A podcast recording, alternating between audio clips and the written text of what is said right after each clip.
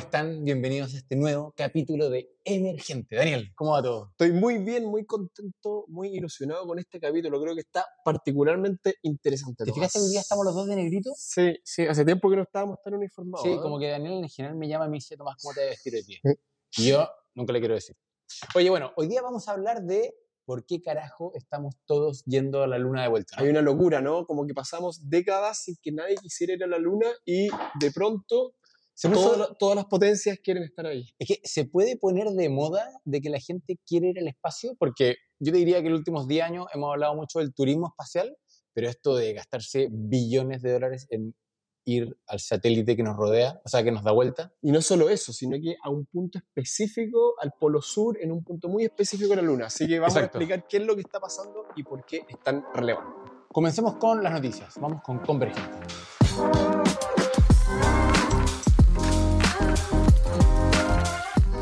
Daniel, ¿qué nos tienes para hoy? Yo tengo, ah, adivina el tema de mi noticia. ¿Puede ser inteligencia artificial? ¿Cómo supiste, Tomás? Sí, puede ser Efectivamente. que es uno de los temas que en general suelen repetirse en tu vida. Sí, sí, estoy un poco obsesionado con el tema, pero eh, muchas de las cosas que nosotros anunciamos que algún día esto ocurrirá, eh, ya está comenzando.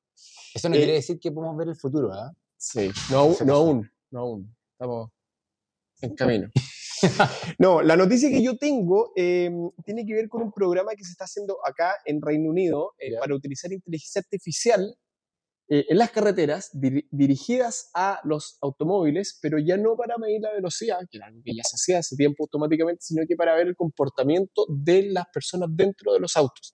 Igual es heavy. Sí, entonces esta inteligencia artificial lo que hace es que ve, uno, si tienes tu cinturón puesto o no, No, automáticamente, hermoso. y si está para los, para los conductores, si es que están utilizando su celular. Y solamente en tres días, casi 300 multas fueron pasadas Con una sola cámara. con una sola cámara. En Cornwall. Sí. Hermoso distrito. Así que no, esto que sería para seres humanos muy difícil de hacer, te, te para la policía, digamos, pero no, esto es automático, va uno y Mira, tras otro, tras ¿Sabes otro. qué? Me pasa de que digo qué bueno, porque qué bueno que se cumpla la ley y qué bueno que haya un buen mecanismo de enforcement. Exacto. Y al mismo tiempo me da ese como sustito del decir que heavy, que ni el espacio, comillas, privado dentro de tu automóvil es privado. No, y estos son como señales tempranas. Nosotros a veces decimos, ¿cómo luciría un futuro donde la inteligencia artificial revisara lo que haga? si es Mm. que está?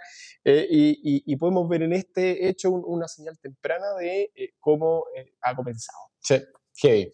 Oye, la noticia que yo tengo para esta semana es la siguiente, que tal vez no es tan noticia, pero me pasó que cuando estaba leyendo cuál iba a traer, me encontré con un artículo, pero que ponía un tema arriba de la mesa, que alguna vez lo comentamos acá en el podcast y me parece pertinente y perturbante.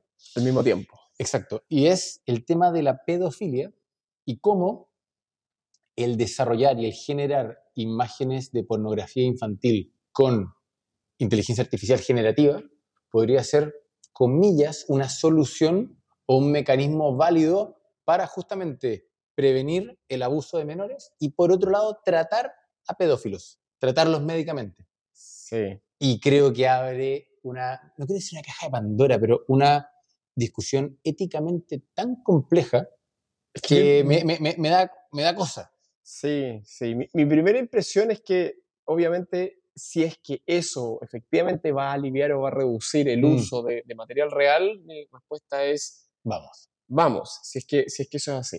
Ahora me genera varias dudas. Primero, eh, ¿cómo se entrena esto? O sea, No, lo, que, lo que pasa es que, porque antes de entrar a necesita- la parte de entrenamiento, porque eso ya es más perturbante aún, creo que lo que era interesante era la discusión científica. Es decir, hay bastante evidencia que habla que- de que la pedofilia es una condición biológica, es decir, Mm. no, es un- no es, por decirlo así, una deformación a posteriori de la persona, pero por otro lado hay un montón de psicólogos que dicen esto es como echarle gasolina al fuego. Sí, Es decir, puede ser que una persona tenga esa, esa predisposición, sí. Y pero con otra- esto se le abre todo un- Exacto. Entonces, ¿hasta qué efecto- punto lo estás tratando y, y- y justamente se transforma en un tratamiento médico?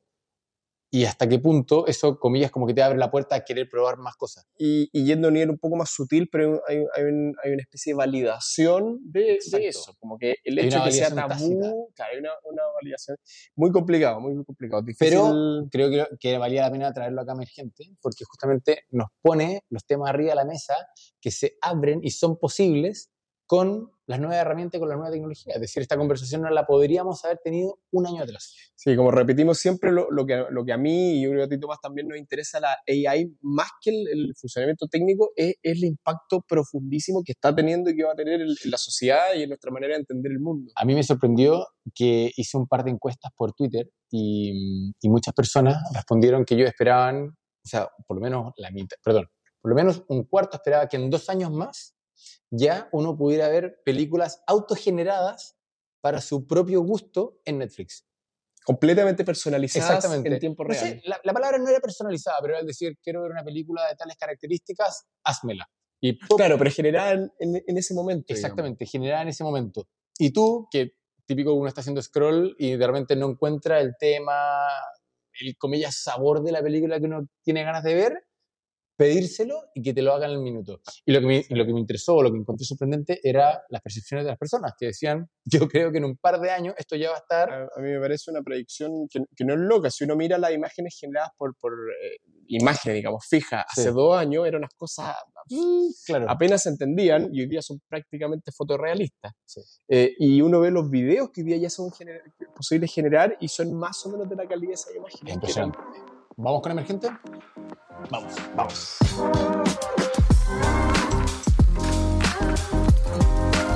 Daniel, tú, todo esto partió porque Daniel, la noticia que tenía para esta semana era... Me la quitaron. Eh, el muy interesante hecho de que Rusia eh, mandó una sonda espacial luego de 47 años uh -huh. a la Luna. Eh, había mucha expectativa en, en, en Roscosmos, que es como se llama la agencia espacial rusa, eh, y lamentablemente falló, falló la misión, iba, iba a aterrizar a... No se sabe, no se sabe exactamente, se perdió, no se, se, perdió la señal, Roscosmos está lo que declara, la información oficial que en un momento cuando se estaba aproximando a la superficie a comenzar a las maniobras para hacer el descenso, perdió contacto con su sonda. Yeah. Eh, y por lo tanto se presume que se estrelló, perdió, cambió su órbita y se, se estrelló. Eh, bueno, y, y al mismo tiempo teníamos la noticia de que hoy día nosotros estamos grabando siendo 22 de agosto y mañana 23 se supone que aterriza la sonda de la India Exactamente. en la Luna. Sí, no sabemos si va a ser, en qué momento exacto va a estar publicando este, este podcast, va, va, a depender, pero tal vez pueden revisar si eh, funcionó o no funcionó el aterrizaje, el aterrizaje de India. Estados Unidos también tiene misiones programadas para aterrizar en los próximos meses en la misma zona de la Luna, eh, en es el Polo es que Sur. Y China tiene también misiones programadas, algunas con, estuvieron declarando, eh, tal vez tripuladas a la misma zona de la Luna. Bueno, y acá viene la pregunta, y es, ¿cómo puede haber sido de que tal vez en los años 70, cuando estábamos, estábamos en, la, en la mitad de una carrera espacial y una guerra fría donde se están contraponiendo dos visiones del mundo, dos sistemas económicos, dos grandes potencias, tal vez había un sentido en esta como escalamiento irracional de gasto de inversión en una serie de tecnologías que no necesariamente tienen un beneficio directo para la población de los países. Pero hoy día lo estamos viendo no solamente de la mano de Estados Unidos y de Rusia, sino que también de India y de China. Sí. Y uno se pregunta, bueno, si es que Europa entrará en el ruedo o, o quien sea, pero, pero es muy interesante y es muy novedoso per se el que de la noche a la mañana se reactiva la carrera espacial y se reactiva específicamente en el tema de la Luna y en el sur de la Luna, es decir, en el polo. Pregunta, ¿el polo de la Luna donde hay agua y hay, hay hielo, hay hielo, es el sur? Tiene dos polos, digamos, un polo claro. norte y un polo sur con respecto al eje de rotación de la Tierra, que es el mismo eje. Es que esa es la pregunta, ¿es el mismo sol. eje de rotación? Sí, Como que me acabas de hacer la pregunta mientras sí, estábamos hablando. Sí, ok, ya bueno el sur. Pensé que me podría haber estado equivocando. Entonces la pregunta es, Daniel, ¿por qué? Lo que la declaración oficial de estos países eh, es que como se encontró hielo en esa zona, el hielo, el agua, eh, como, como, elemento químico, permite, eh, como compuesto químico, mm. el término correcto, permite muchas cosas que, que, sin agua no se podrían. Uno te permite producir eventualmente combustible, lo claro. que significa que se puede utilizar la luna como una primera, como el, campamento base para atacar Marte, por ejemplo. Eh, y por lo tanto es, sería muy, muy, muy, muy eh, valioso tener una, una establecer eh, una, una, colonia en la Luna para de ahí ser capaz de ir a Marte. Entendamos de que el agua está hecha por H2O, es decir, hidrógeno y oxígeno. El hidrógeno lo podemos usar como combustible, el oxígeno para esto que nos gusta a nosotros los humanos, que es respirar. Respirar, rico Sí. respirar. Eh, bueno, porque bueno. el aire, un 78% es nitrógeno, solamente un 21% es oxígeno. Qué buen dato, Tomás Sánchez. ¿eh? ¿Es verdad? ¿Viste, viste estudiando, yo no sabía que era más nitrógeno. Pero De hecho, el típico tema es que si tú pusieras más oxígeno en la mezcla, eh, todo se combustionaría todo el tiempo. Ah. Tendría un problema de que como el oxígeno también es muy combustible, es muy peligroso tener una mezcla con mucho oxígeno. Hemos aprendido algo nuevo, yo me incluyo en esto. Bueno, Perfecto, volvamos, volvamos a lo, a lo que nos Oye, convoca. a mí me gustó una, una frase que tú citaste de, Bill Nelson, que no lo sé, pero lo tengo acá en la pauta, que dijo algo que yo lo encontré como demasiado revelador a la hora de por qué Estados Unidos Sí. quiere llegar a la Luna. Sí, a mí, a mí me lo encuentro interesante también porque está toda esta declaración de los fines científicos y todo, y, y el propio director de la NASA, que en principio debería ser una agencia de descubrimiento y exploración, se, Científica. se le preguntan, ¿y por qué es tan importante para Estados Unidos? Y él dice literalmente, porque no queremos que los chinos lleguen primero, porque los chinos, los chinos podrían llegar y decir, este territorio es nuestro. Entonces, Estados Unidos tiene una, tiene una preocupación explícita, eh, expresada por el director de la, de la NASA, eh, de, que, de que China podría eh, apropiarse de esta parte de la Luna. Obviamente, no hay regulaciones que No. digan... Hay regulaciones. Hay un tratado espacial de 1966 que se llama el Outer Space Treaty. Perfecto. ¿Qué Esto no estaba preparado, ¿ah? Ah, no, no, sí, muy lo natural. noté en la pauta tú no te lo leíste. Parece que se me pasó el estudio esta parte. que justamente habla de cómo el outer space no es sujeto de apropiación soberana. Y está ahí, hay un tratado. Y, y está firmado por todos los miembros de... Ahora que me lo decís, como está firmado el 66, no sería raro de que China no estaba ni por ahí. Es que había muchos tratados en los años 60 que era Estados Unidos con sus cinco amigos que firmaban y decían, Mm. esto es global. Pero bueno, el punto es que igual es interesante, porque en el fondo está toda esta premisa de que toda exploración espacial tiene que ser pacífica, tiene que ser científica y tiene que no tener ningún rol, comillas, soberano. Y tenemos al director de la, de la NASA diciendo, ojo, pueden llegar los chinos ante ahí. Sí. Y entendemos de que cuando está queriendo llegar Rusia, está queriendo llegar India, está queriendo llegar China, está esta mezcla, comillas, científica, está esta mezcla de exploración, como tú decías, que se puede transformar en un campamento para eh, travesías más lejanas, pero también está todo este tema de la minería espacial. ¿cierto? Y más encima con la complicación de lo que estuve leyendo es que aterrizar en el polo sur de, de la, de la Luna es muchísimo más complejo que donde se habían hecho las misiones previas, es decir, es más oscuro, es más frío y aparecer el terreno es mucho menos plano. Y por lo tanto Sí. aterrizar es básicamente más difícil. Son en la- cua- en la- las misiones que se hacían en los años 60 y 70, se escogía obviamente las partes más, más, más fáciles de aterrizar, que era la zona más ecuatorial, que está Ujú. mucho más iluminada, que tiene mucho menos cráteres, y esta zona tiene mucho más cráteres, algunos por el ángulo que está con el sol, eh, eternamente oscuros, y por lo tanto está increíblemente frío.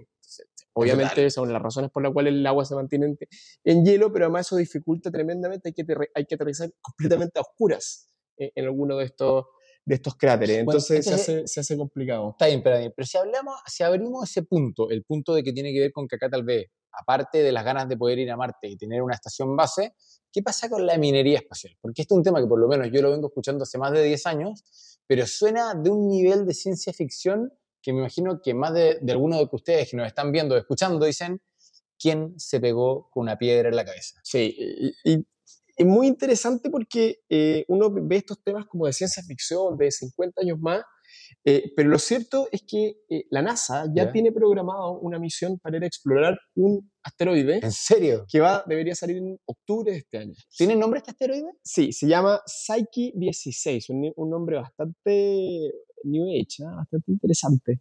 Psyche 16. Eh, y, y la idea es que eh, esta, esta sonda de la NASA se demoraría cuatro años en llegar por el tipo de órbita que tiene y por lo tanto debería estar aterrizando el 2027. Ya está programado y con el, con el único objetivo de descubrir y, ¿Qué y- minerales tiene? Sí, y existen estimaciones de lo que hay. ¿De qué estamos Eh, hablando? Existen diferentes estimaciones. Es es un mineral que se cree que tiene mucho níquel y mucho oro dentro. Bueno, cuando empezamos a hablar de este tema con, con Daniel, a mí me pasó que el primer ángulo que se me ocurrió fue, oye, no, acá estamos yendo al espacio exterior a tener que buscar minería porque queremos tierras raras, es decir, minerales que son escasos en este planeta, que generan cierta dependencia geopolítica y por lo tanto pueden hacer sentido. Y, y cuando nos pusimos a investigar el tema, primero, claro, se confirma de que las tierras raras son mayoritariamente producidas por China, es decir, un 60% de las, de las tierras raras son China, o sea, se producen por China, son alrededor de 300.000 toneladas anuales, pero ahí apareció obviamente en la conversación el oro, y uno se da cuenta que el oro es brutalmente más valioso en todo sentido, o sea, el, el- el- market cap, a ver, el mercado de las tierras raras a nivel mundial es de aproximadamente 15 billones de dólares, billions, ¿cierto? Mil millones de dólares. En cambio, el del oro es de, lo tengo anotado por acá, mm, no lo encuentro, pero era un número como do- 200, 200 billions, es decir, 15 veces más. Es una locura. Claro, claro. Se ha estimado, hay una estimación del 2018, de que eh, el valor económico de los minerales que hay en este, que en este asteroide sería de, atención, prepárense, re- redoble de tambores. Daniel estaba dibujando ceros en su cuaderno para poder cuánto- contar la cantidad de ceros. ceros. No, no, porque el número yo lo tuve que chequear varias veces para ver si está entendiendo bien. Son 700 quintillions Quintillions. en inglés. Eso está arriba de trillions y me imagino que está arriba uno. de quatrillions Sí. y después quintillions. Sí, o sea, claro. Mil, mil billions, un eso miles es son un millón de millones de millones, o sea, cuatro veces digo millones de millones. Sí, sí, 700 de esos. Sí, No, qué brutal. Luego han aparecido, perdón, otra- otras estimaciones diciendo, no, eso es una exageración y tremendamente pesimista y, y otro equipo científico diciendo, no, no, no, esto es demasiado, vamos a hacer una, una muy conservadora y la más conservadora dio ¿Ya? eh, algunas decenas de trillions. No, si la pregunta que yo me Entonces, hacía, es ¿cómo traes todo ese mineral? Porque, ok, pongamos también de nuevo los números un poquito en contexto. Cuando estamos hablando de- del mundo del oro o estamos hablando del mundo de, del- de las tierras raras, las tierras raras se genera alrededor de 300.000 toneladas al año. ¿bien? 300.000 toneladas al año, para que alguien se lo pueda más o menos imaginar, es cuando uno ve estos buques graneleros enormes, son tres de esos buques llenos. Perfecto. Y eso es todo lo que se produce al año y eso es suficiente. No es tanto. No es tanto, pero va creciendo brutalmente. Es decir, se produce el doble de lo que se producía hace solamente cinco años atrás. Ah, mira. Y de hecho, todo el mundo la electromovilidad es el principal destino de todo esto, porque en el fondo lo- los magnetos, comillas, eternos, que se usan en todos lo- en todo lo- los electrogeneradores, en general son compuestos y son aleaciones con tierras raras. Dicho eso, esa cantidad de material, 300.000 toneladas, ¿cómo te las traes del espacio, por decirlo así, el día de mañana? O en el caso del oro, vamos al caso del oro. El mercado mundial del oro son 200 billones de dólares. Y eso es una producción de 3,5, eh, o sea, 3.500 toneladas. Es decir, un número mucho más accesible. Se ve poco. Se ve poco al lado de los 300.000 que estábamos Sí, hablando. Es decir, es solamente una décima parte de esos tres barcos. Lo mismo. ¿Cómo los bajamos? Y al mismo tiempo entendamos de que si está esa cantidad de mineral allá arriba, me imagino que el precio del oro se va a ir al carajo. No, efectivamente. De- respondiendo a tu pregunta, no, la verdad que no son mi- mi- mis cursos de minería espacial, nunca, nunca los pasé. No sé el procedimiento ahora. La intuición me, me- invita a decir que acá lo difícil es, es sacar las naves del pozo gravitacional que es la Tierra. Una vez que pudiste mover eso de allá, lo empujaste, que se te va a demorar mucho tiempo en llegar a la Tierra, lo dejas caer en el mar, digamos. La gravedad te ayuda a traer, a traer O sea, tú dices que picamos este, este meteorito o este, perdón, este asteroide O te y lo y lo- y Sí, lo- es un poco peligroso, te puedes traer, claro, pedazos grandes a orbitar la Tierra. ¿Oh?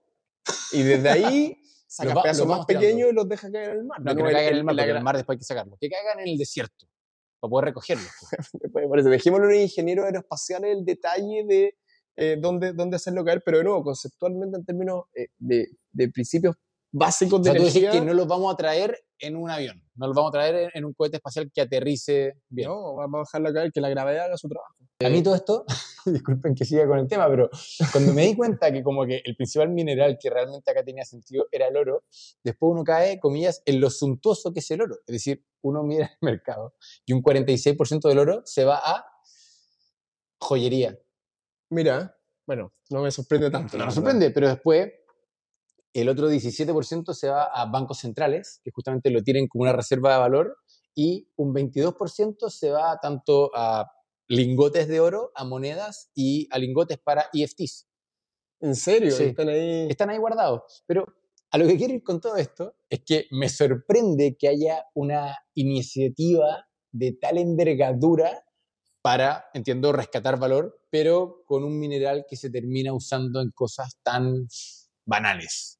Porque si tú me dijeras, oye, la verdad es que el desarrollo de la fusión nuclear depende de tener muchísimo oro. Pero tiene que ver también con el precio. En el capítulo pasado explicábamos que el oro, por ejemplo, es mucho mejor conductor que el cobre. Claro, pero no se usa. Y no se usa ¿por qué? Precisamente porque es demasiado caro. Pero si tuviéramos una montaña de oro cayéndonos todos los años en un delivery de, este, de, esta, de esta cosa de oro gigante, eh, de hecho, hay una estimación de la, de la, Universidad de Tel Aviv que el oro debería al menos bajar un 50% su valor. Con, si que tenemos acceso a este. Vamos a los so what, ¿te parece?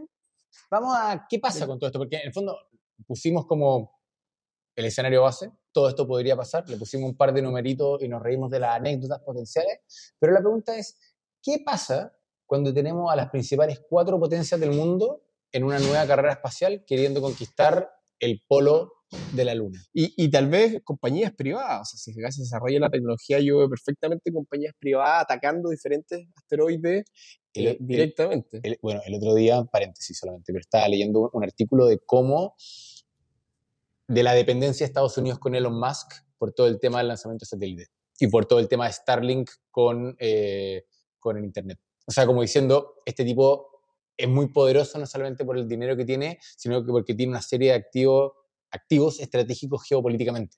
Sí. Pero, pero ¿qué va a pasar cuando tengamos eh, todas estas potencias? Mi primer tema, y lo pongo arriba de la mesa, es el desarrollo tecnológico. Es decir, uno lo quiere o no, em, muchos temas o muchos aspectos de la inteligencia artificial, temas como las pantallas táctiles, temas como los GPS, como la misma energía nuclear, son todas herencias de la Guerra Fría. Es decir, la presión, el estrés, el, objetivo, por decirlo así, único que tenía algo como la Guerra Fría, más acompañado a todo el presupuesto, tuvo un impacto en términos de desarrollo científico como pocas cosas de la historia de la humanidad.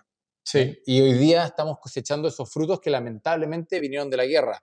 Yo me imagino que nos podría pasar algo parecido por esto.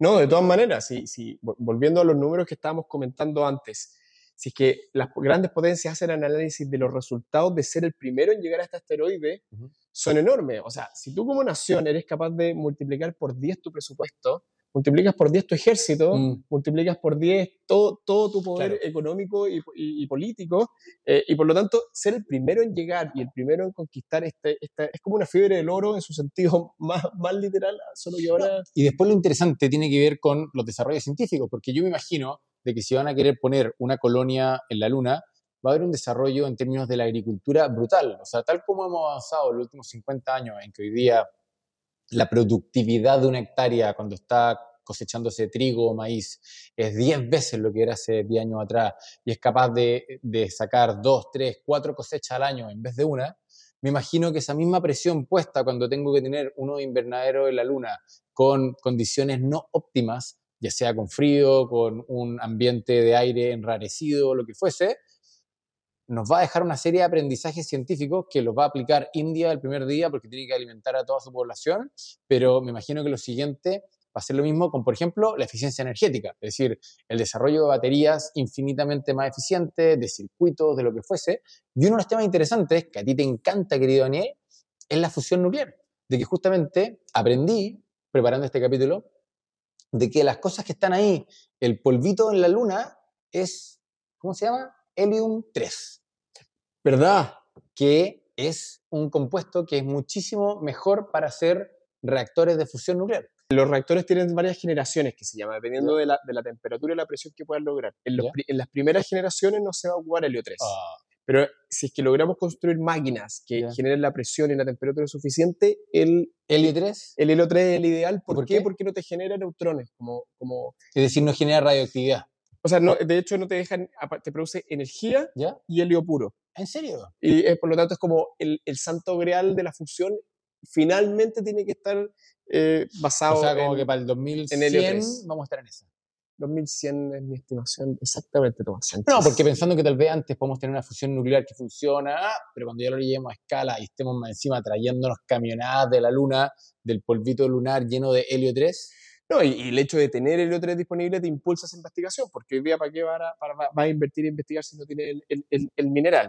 Bueno, ¿qué más? Yo tengo otro, otro, sí, otro, otro comentario de, de influencia que, que, a veces uno no lo ve, que son reasignación de poder, y tal vez de, de, algunos países que no van a estar ni siquiera en este juego de llegar al, al asteroide. Entonces estaba viendo, había una estimación, por ejemplo, de lo que pasaría con Sudáfrica. Sudáfrica es, un, eh, una economía que está basada en, la producción aún de recursos naturales, en particular el platino. El platino es el 8% de la economía sudafricana. Wow. Si lo podemos traer Si se trajera y bajar el precio, es básicamente la, la, ruina para, para, el Estado sudafricano y el país entero podría colapsar. Y, y hay varios otros países que tienen producción de, materia, de, de minerales que son relativamente caros y con, con cantidad relativamente baja y por lo tanto esos países se verían completamente destruidos con la minería espacial. Como que es que me pasa que al mismo tiempo lo veo tan lejano y al mismo tiempo lo veo tan material, porque a diferencia de muchas otras tecnologías que uno las ve lejanas, pero como que no sabe porque son como castillos en el aire, esto es muy concreto. O sea, como tú bien dices, el día de mañana somos capaces de sacar una camionada de lo que sea de la Luna y dejar que se caiga en la Tierra, después recogerla, y si esa camionada viene con no sé cuántas toneladas de oro, ¡pum! Ahí está. Ahí está. Y si viene con platino, y si viene con tierras raras, y si viene con lo que sea. Y, y, de nuevo, efectivamente esto puede tomar algo de tiempo, pero no son ideas fantasiosas de un escritor de ciencia ficción en su escritorio. No, son cosas que funcionan hoy día. O sea, la NASA ya programó este viaje en el que sale en octubre la sonda, llegaría el 2027 al asteroide. Las superpotencias ya están, bueno, ayer cayó la, sonda rusa, mañana debería aterrizar la India, entonces estamos ya completamente dentro de este proceso. Lo que pasa es que encima esto es en un contexto de cosas que uno se le olvida, pero uno cuando piensa que hoy día Starlink tiene 200 satélites de baja altura dando vueltas alrededor de la Tierra, proveyendo internet a personas en Ucrania o en Sudamérica, dice, concha la lora, esto es muy real, esto es muy material. No, y, y, hay toda una industria que se está desarrollando alrededor de, de, la iniciativa espacial. Estaba preparando un curso que, que hago que se llama Future Oriented eh, Entrepreneurship, donde hablamos de estas mismas tendencias y vemos cómo eso eh, afecta eh, el emprendimiento. y, investigando encontré un caso de una startup que lo que hace es que te vende un, literalmente un freno para satélites. el problema de los satélites, uno de los problemas que tiene la compañía es que cuando termina su uso, la, se le pide que durante los primeros seis años se baje el satélite. Pero eso es caro, es complicado. Tú tienes el satélite en órbita, ¿cómo lo sacas? Tienes que lanzar, es, carísimo. Eh, pero en los últimos años se han tratado de poner los pantalones y han dicho, oye, si usted ya no está utilizando esto, tiene que bajarlo. Eh, lo cual es muy complicado para las empresas que la... Entonces, esta startup aparece en este ecosistema y lo que te vende es una especie como de vela de, que, de, que se, de que se pone en el satélite cuando despega, permanece cerrada toda la vía útil del satélite y cuando ya se quiere decomisionar, se abre la vela y, contra lo que uno piensa, si hay cierto nivel de, de, resistencia. muy bajito, pero eso al cabo de, algunas semanas empieza a bajar la órbita del satélite y el satélite puede caer. A mí otro tema, antes de que se nos acabe el tiempo, para mí el tema del destino de recursos. Yo estaba mirando que en Estados Unidos según las clasificaciones que usan en Estados Unidos, el 10% de la población es pobre. Entonces, ¿y para qué vamos a hablar del caso de, India? Entonces, cuando uno dice, ¿cómo puede ser que los planetas están cayendo en los países, los países, los planetas, están muy espacial hoy día. Exacto, están en una concepción de gastar tanto dinero en algo que no es eh, urgente cuando tú tienes gente que vive en pobreza. Y de hecho, leyendo y escuchando algunos podcasts al, respecto, hablaban mucho de este sentido nacionalista.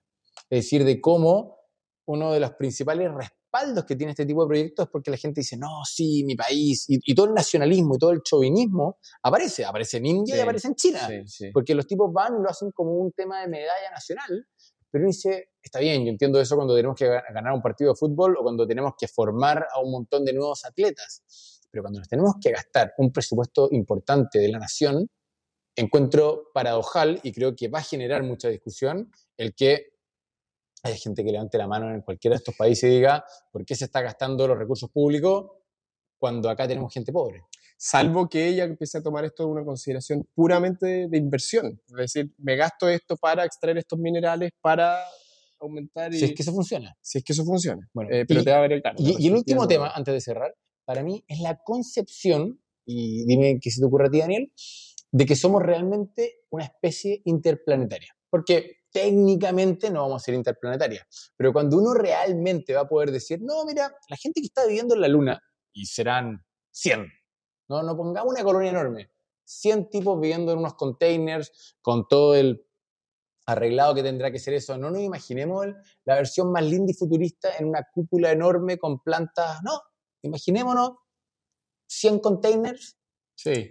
conectados entre tubos y túneles. Un campamento un base. bien campamento base como los que uno puede ver en la Antártica. Sí. Y uno dice, bueno,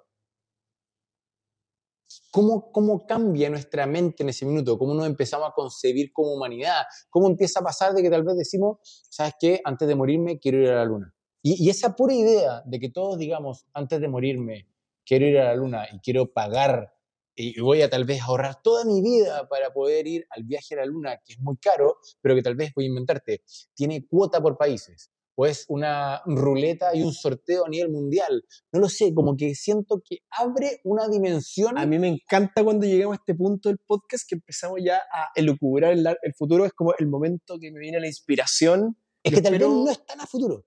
Eh, claro, claro, y, y- y como tú dices, tiene, tiene como implicancias filosóficas súper, súper profundas. Lo primero que se me viene a la mente eh, es que, eh, que es lo que siempre dice Elon Musk, pero la verdad que necesitamos, el otro día estaba leyendo una estimación súper interesante de qué porte tendría que ser una colonia fuera de la Tierra ¿Ya? para asegurar que esa, esa, esa colonia pudiera recrear la humanidad en el fondo. ¿Cuál es el tamaño? ¿Cuál es el número? Y es- habían un montón de rangos, pero el acuerdo es que eh, mínimo, mínimo 150, el mínimo absoluto probablemente no, y el máximo, o sea, la, la estimación más conservadora era 5.000 personas, que es un número relativamente pequeño. Esto me lleva a pensar a mí, ¿por qué como humanidad no mantenemos 5.000 personas viviendo en la Luna? Yo creo que la tecnología actual no, es- no estamos tan lejos de eso como un seguro de vida. Hay un desastre, nu- desastre nuclear, No, pero ¿por qué Elon Musk está pensando mandar un millón a Marte? Es que te pusiste demasiado. Pero ¿cómo con esto? 5.000 Catastrófico. con porque 5.000 en la Luna tenemos un seguro de vida, digamos, eh, seguro de vida para la humanidad. Eh, yo no entiendo por A qué mí- no lo estamos haciendo. Aquí parto la, la, la- la pedida con la gente que quiero nos escuche. un- Quiero un tener a requerimiento 5.000 seres humanos viviendo en la formal. Luna para Es que, evitar... es que a mí, insisto, de- me, me sorprende en el fondo como el tremendo emprendimiento tecnológico, científico, financiero, en todo sentido que implica tener que ir a la luna y que al mismo tiempo no estemos poniendo todo ese esfuerzo y vehemencia en parar el cambio climático o en parar la pobreza o incluso en, no sé, la minería responsable de la Antártica. Porque la, la Antártica, a todo esto, tiene un tratado similar, no firmado por todo el mundo, pero alrededor de 12 países. Y es lo mismo, es, ¿qué pasa si el día de mañana todas, por decirlo así, las externalidades negativas que tienen las operaciones mineras y un montón de otras operaciones industriales, uno hiciera, las vamos a operar en ciertos lugares del planeta que tienen menor impacto? O algo que hemos comentado para hablar en el podcast, pero no lo hemos abordado bien, Aún. el tema de la minería subterránea, algo que se está discutiendo hoy día de manera seria, tal como uno, ¿Subterráneo o...? perdón, submarina, que tal como hoy día hay tremendas inversiones y son muy serias y muy reales, que son las plataformas petroleras que básicamente sacan petróleo del fondo de la tierra en el mar, ¿por qué no lo hacemos con minerales? Y nos ahorramos las tremendas mineras que están cerca de una ciudad, que generan contaminación, que generan problemas logísticos, lo- todo lo que queramos. Y hay un montón hoy día de oposición del mundo más ecologista diciendo, no, pero ¿cómo vamos a contaminar los océanos? Y uno dice, bueno, es que tal vez no los vamos a contaminar tanto porque la verdad es que esto, de nuevo, es bajo tierra. es que hoy día estamos muy bien coordinados, Tomás, porque ese era el segundo tema que yo quería tratar con, con todo esto. Yo, yo creo y soy muy optimista de que en el largo plazo toda la producción industrial, desde extracción de energía, manufactura, eh, elaboración de todos los ítems de consumo, va a estar fuera de la Tierra. O bajo la tierra. Yo creo que... es que esa es la pregunta que me hago. ¿Por qué no lo hacemos tal vez y es muchísimo más rápido bajo tierra y, y fuera de tierra solamente arbolitos, pajaritos y cosas Porque, lindas? porque, porque igual se te va a sobrecalentar el sistema. La, la Tierra, un- o sea, lo que necesita es que hay un problema como termodinámico que no quieres tener la manufactura industrial, el proceso de entropía dentro del planeta Tierra. Quieres tener todo ese proceso de sacar Lo entiendo, energía, lo entiendo. desde- producir y, y- y solamente dejar el consumo dentro del planeta. Está bien, pero lo estamos- eso lo está hablando desde una perspectiva demasiado macro y demasiado, comillas, como ideal de que eres capaz de sacar toda la, toda la producción industrial. Pero la pregunta es, ¿por qué no lo podemos poner, en, lo podemos alocar en ciertos lugares No, de la no, Tierra, como, como dado ese esfuerzo brutal que Sí, estamos pensando sí, en poner que- una colonia en la Luna? Sí, lo que yo estoy diciendo es que en el larguísimo plazo Yo creo que la, la humanidad va a estar, van a haber colonias en Marte, en la Luna, en probablemente en Europa, en Europa la, la- la Luna de Júpiter, eh, Te fuiste muy lejos. Saturno.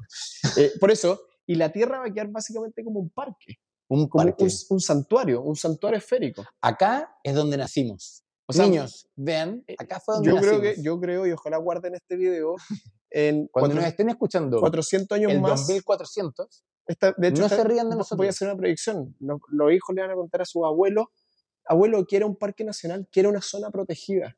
No entiendo qué significa una zona protegida, porque toda la tierra va a ser zona protegida. Nadie va, en su sano Bueno. juicio, va a pensar atacar animales en su patio trasero. queridos, ¿qué piensan de esto? Esperamos sus comentarios, esperamos sus ideas, esperamos sus ataques a Daniel o lo que fuese. Críti- Críticas despiadadas se agradecen particularmente. Y nos estamos escuchando la próxima semana.